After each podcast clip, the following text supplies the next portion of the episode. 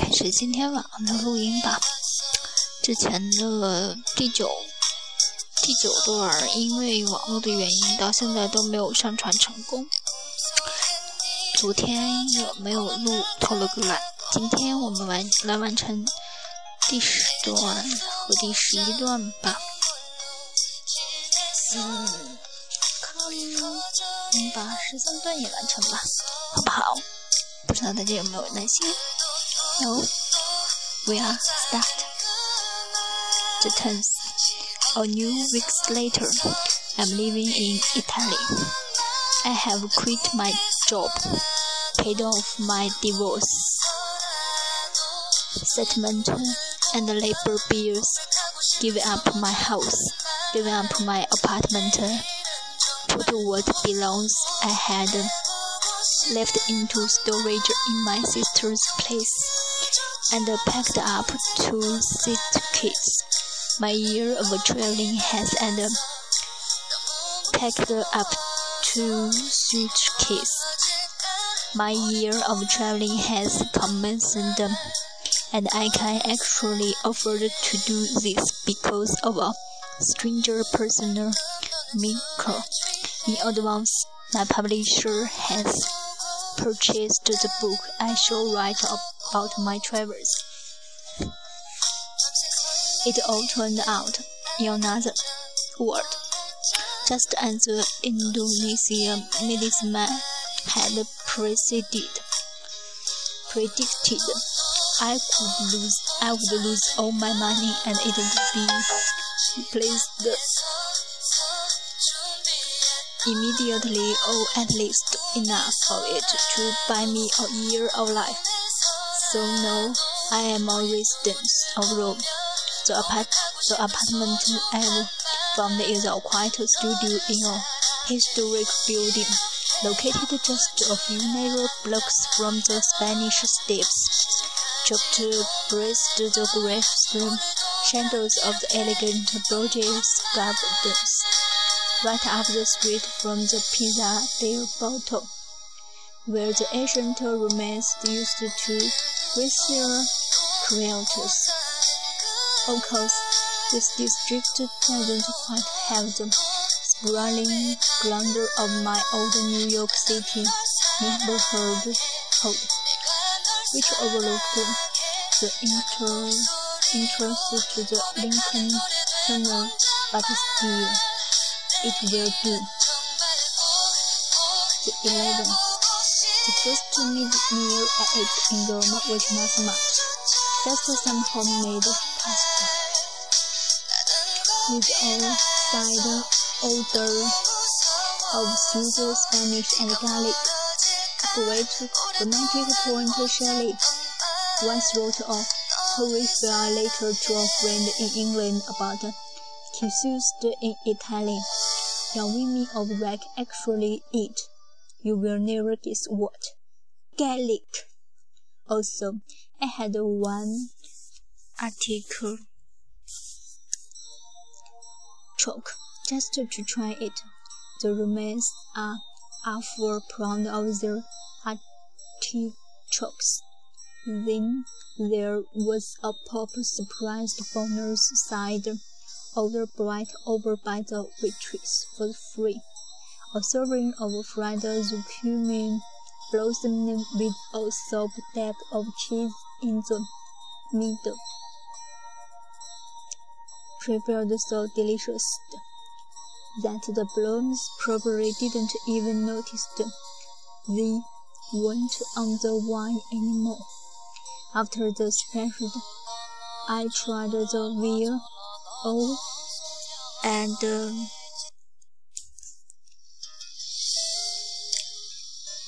also I drank a bottle of horse red just for me, and ate some warm bread with oil, olive oil, and salt, trusting for dessert. Walking home after that meal around 11 p.m. I could hear noising coming from one of the buildings on my street. Some something that sounded like a conversation of seven-year-olds, a birthday party, maybe. Laughter and screaming and running around. I climbed the stairs to my apartment, lay down in my new bed, and turned off the light.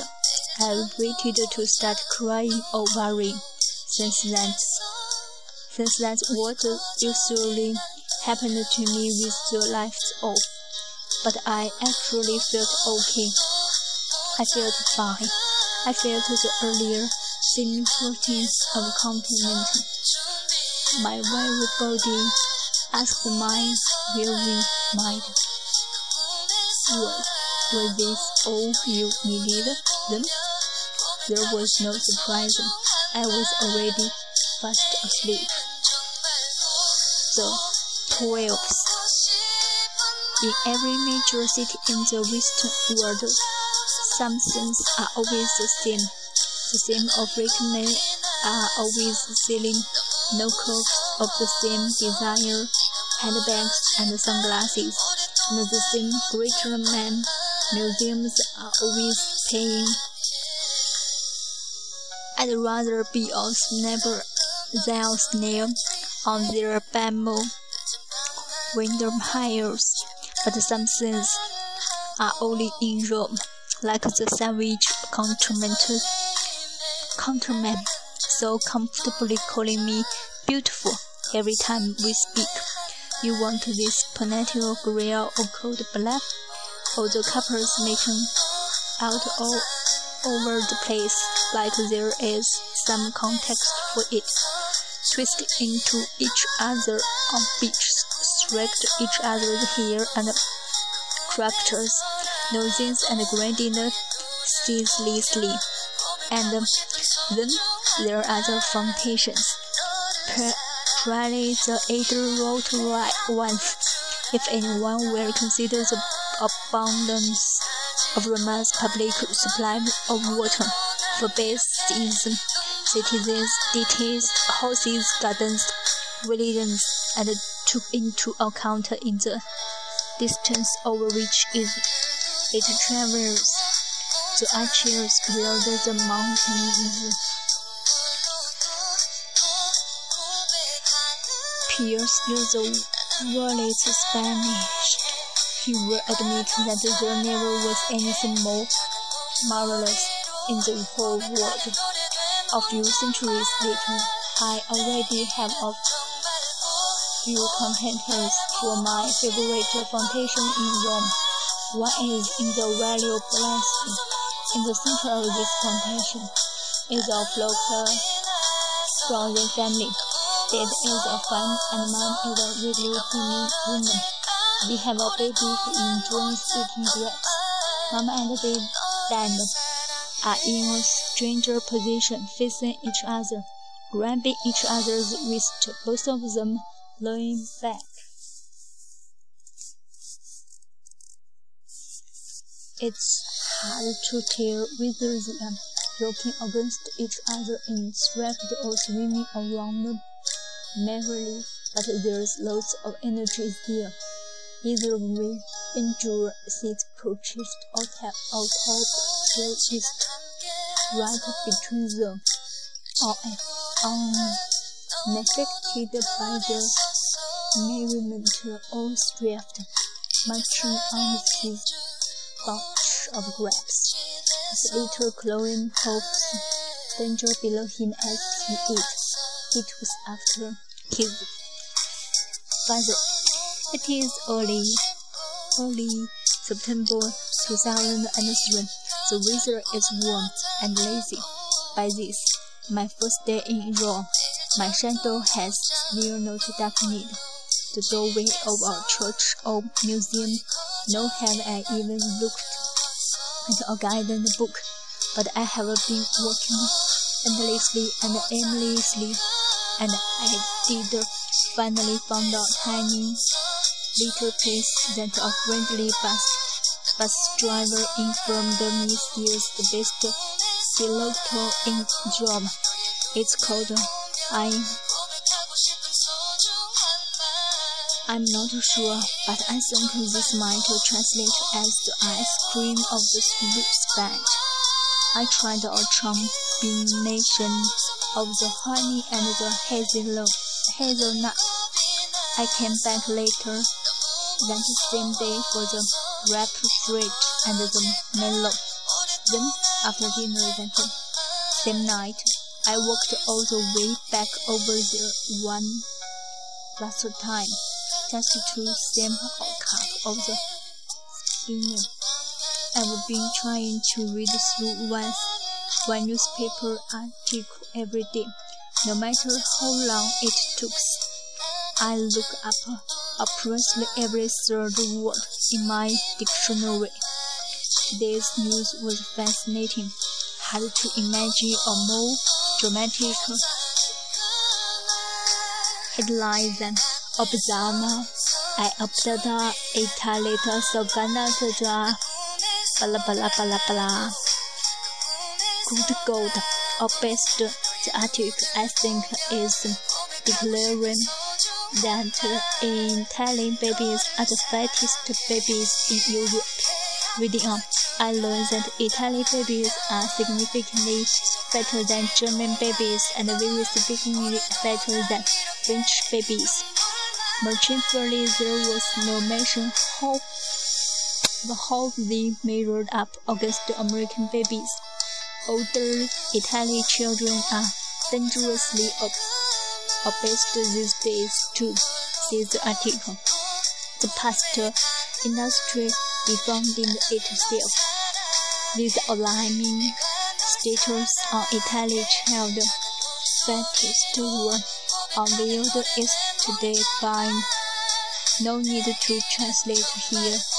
Our task, task force inter measurement. It took me almost an hour to decipher this whole article. The entire time I was eating a pizza and listening to one of Italy's children play the accountation across the street. The kid didn't look very bad to me.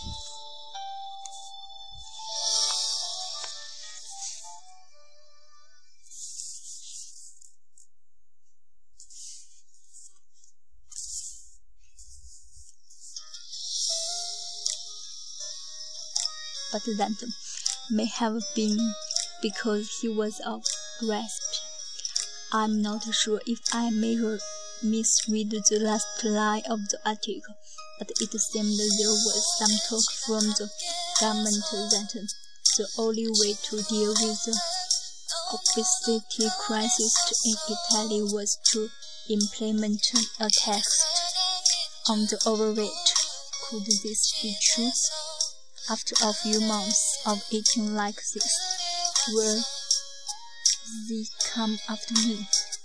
It's also important to read the newspaper every day to see how the Pope is doing. Here in Rome, the Pope's health is recorded daily in the newspaper, very much like weather or the TV schedule. Today the Pope is tired. Yesterday the Pope was less tired than he is today. Tomorrow we expect that the Pope will not be quite as tired as he was today. It's kind of a fairy land of language for me here, for someone who has always wanted to speak Italian. What could be better than Rome? It is like somebody invited a city just to suit to my specifications. Where everyone, even the children, even the taxi drivers, even the actress on the commissioner speaks this magic language. It's like the whole society is a conspiracy to teach me Italian. They'll even print their newspapers in Italian while I'm here. They don't mind. They have bookstores here that only sell books written in Italian. I found such a bookstore yesterday morning and felt I'd entered an uh, enchant, enchanted place. Everything was in Italian, even Dr. Seuss. I wandered through, touch all the books, hoping that anyone watching me might think I was a native speaker. Oh, how I wanted Italy to open itself up to me. This feeling reminded me of when I was four years old and couldn't read yet, but was dying to learn. I remember sitting in the waiting room of a doctor's office with my mother, holding a Good Housekeeping magazine in front of my face, turning the pages slowly, star staring at the text, text and hoping the grown-ups in the waiting room would think I was actually reading. I haven't felt so starved for comfort since then, I found some works by American poets in that bookstore, with the original English version printed on one side of the page and the Italian translation on the other. I bought a volume by Roberto Lerner, another by Louis Bullock. There are spontaneous conversation classes everywhere.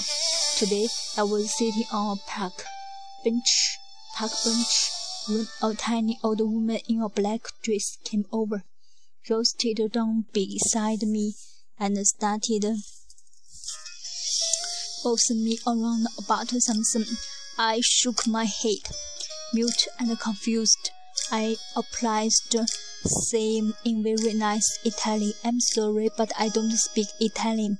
And she looked like she would who smacked me with a wooden spoon if she'd had one. She insisted you do understand. Interestingly, she was correct. Then the sentence I did understand. No, she wanted to know where I was from.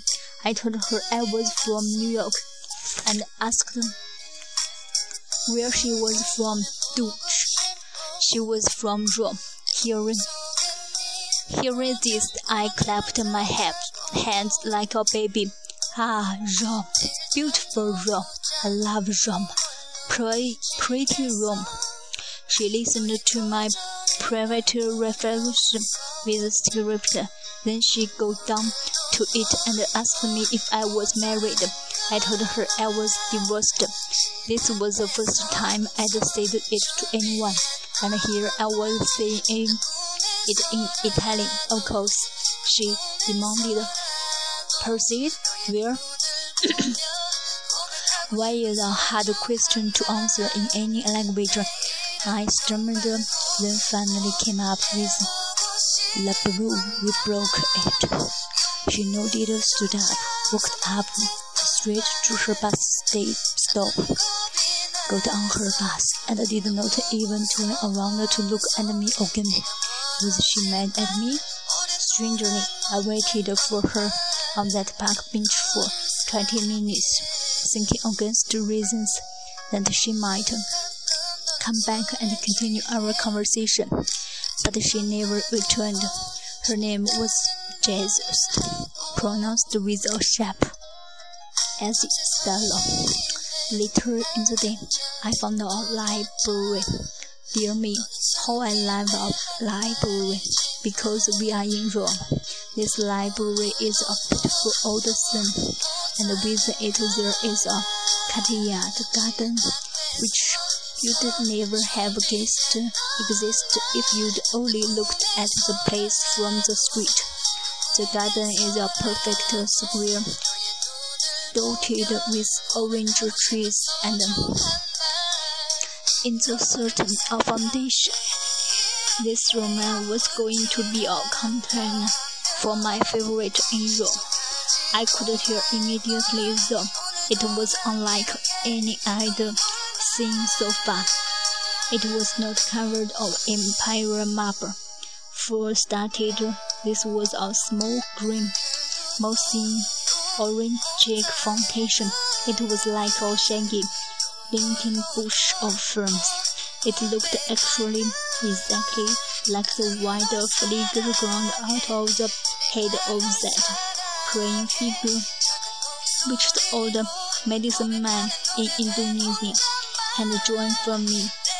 The water shot up out of the center of, of this flowering shrub then rained back down on the leaves, making a melon close lovely sound throughout the whole courtyard. I found a seat under a orange tree and opened one of the poem books I'd pushed yesterday, Louis Gaston. I read the first poem in Italian, then in English, and stopped short at this line.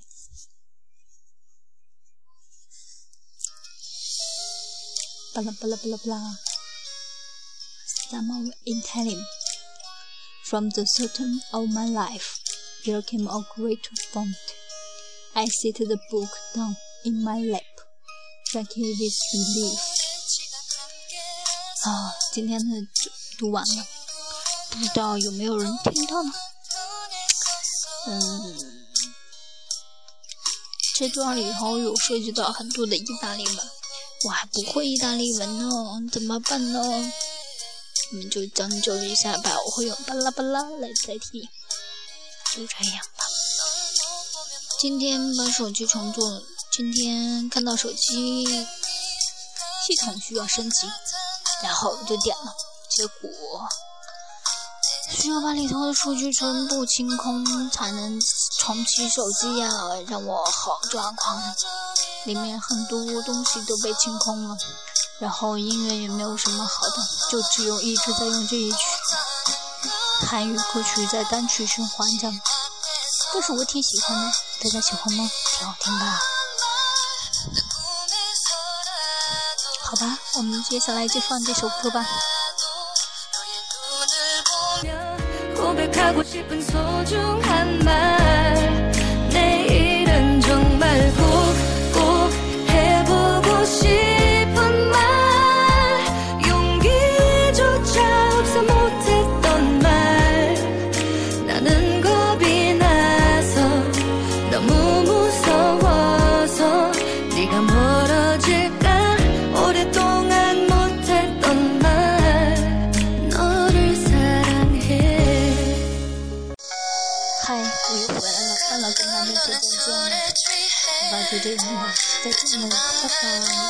Tomorrow.